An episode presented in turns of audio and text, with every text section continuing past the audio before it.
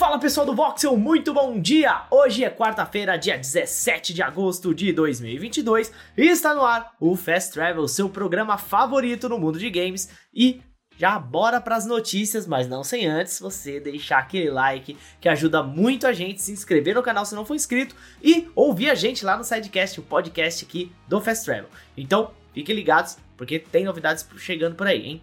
Bora para as notícias agora. E vamos começar falando dele, sim, ele, o Game Pass, é claro, porque tem coisa nova chegando e coisa boa chegando também. Bora então conferir os jogos que vão chegar aí nesse final do mês. Ontem chegou o Coffee Talk. Pois é, o Coffee Talk é aquele joguinho de relacionamentos e que você também faz um cafezinho maneiro. Pois é, você é um barista e tem que se relacionar com os monstros e as pessoas que aparecem no bar. No dia 23 de agosto, nós teremos Midnight Fight Express. Pois é, é um beat'em up com visão isométrica ou shoot'em up também, porque tem algumas fases de tiro. É uma grande loucura, mas parece ser bem interessante, viu? No dia 25 de agosto, nós teremos Exapunks. No Exapunk, você é um hacker que tem que invadir vários tipos de sistema. Também no dia 25 chega Opus Echo Star Song, um jogo de aventura espacial que tem uma arte bem bonita. E no finalzinho do mês, no dia 30 de agosto, temos Immortals Phoenix Rising da Ubisoft, um jogo de aventura aí baseada na mitologia grega. Bem divertido o jogo também, viu? Bom, pessoal, e além desses também teremos Commandos 3, Immortality e Tiny King.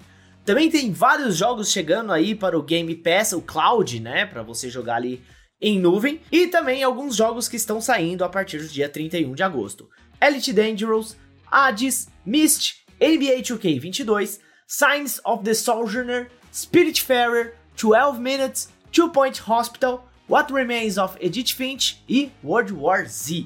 Bom, gente, e aí, o que, que vocês acharam das novas adições e das saídas do Game Pass? Comente aí, bora conversar e Vamos para a próxima notícia.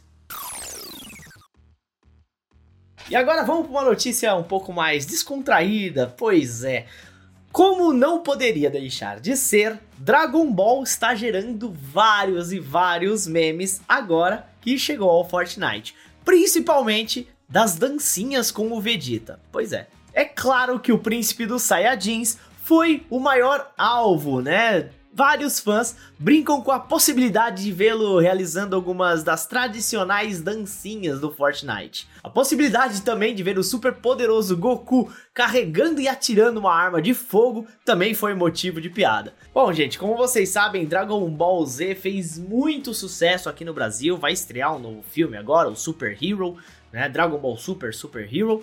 Então, Tá aí uma possibilidade de você poder jogar com Goku e toda a sua turma. Todos não, né? Mas tem bastante gente ali: Goku, Vegeta, Bills, Bulma. O Fortnite tem como carro-chefe essa coisa de trazer várias parcerias. Já teve DC, Star Wars, Street Fighter, Walking Dead, Chapolin, Naruto. Enfim, tem muita coisa. Então, mais uma vez aí o Fortnite trazendo personagens de anime pro jogo. O que, que vocês acharam? Vocês jogaram com o Goku, com o Vegeta?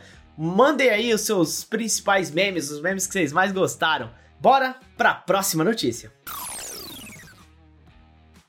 Bom, gente, a gente sabe que tem muitos jogos do PlayStation chegando aí para o PC e tudo mais.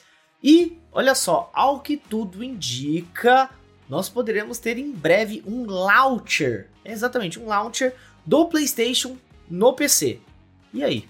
Diferentes sites confirmaram a informação, como o Videogame Chronicles, que entre os arquivos do jogo Spider-Man, sim, o Marvel Spider-Man que lançou agora para o PC, é possível encontrar dados que corroboram com essa teoria. Algumas menções ao PlayStation PC Launcher dentro dos arquivos do jogo. Se considerarmos que a Sony também estaria planejando integrar a sua PlayStation Network aos jogos de computador, esse movimento faz ainda mais sentido. De acordo com algumas fontes, os arquivos de Spider-Man Remaster no PC incluem referências a nomes como PSN Linking Entertainment e PSN Account Linked, fortalecendo ainda mais o rumor. O que exatamente isso significa no futuro ainda é incerto. Pode ser que a Sony queira parar de lançar seus jogos na Steam e Epic Games, e ao invés disso, apostar num launcher próprio.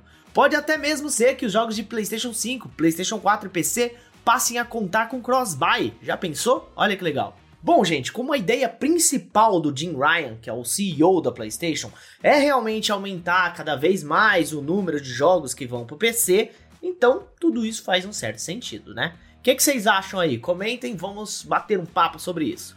E esse foi o nosso Fast Travel de hoje, dia 17 de agosto. Calma aí, não sai ainda porque temos alguns recadinhos. Como vocês já sabem, a gente já está anunciando há um tempo. O Papo da Redação agora é de segunda-feira, tá? Segunda, sete da noite, Papo da Redação. Essa próxima segunda vai ter. E no dia 23 teremos a Opening Light Live da Gamescom 2022. O Geoff Keighley já prometeu que vamos ter duas, duas horas de novidades. Vamos ver o que, que vai vir por aí, né? Bom, a gente sabe como o Geoff Keighley é meio arroz de festa, gosta de estar numa premiação, gosta de estar num evento. Mas enfim, esperamos o melhor da Gamescom 2022. Muito obrigado a vocês que acompanharam aqui o Fast Travel aqui no YouTube e também no nosso podcast Sidecast, todos os links aqui na descrição para você só ouvir, não precisar nem ligar o PC. Eu sou o Juan, vocês podem me seguir nas redes sociais, arroba Juan Segrete, no Twitter e também no Instagram. Eu vou ficando por aqui, até mais, galera!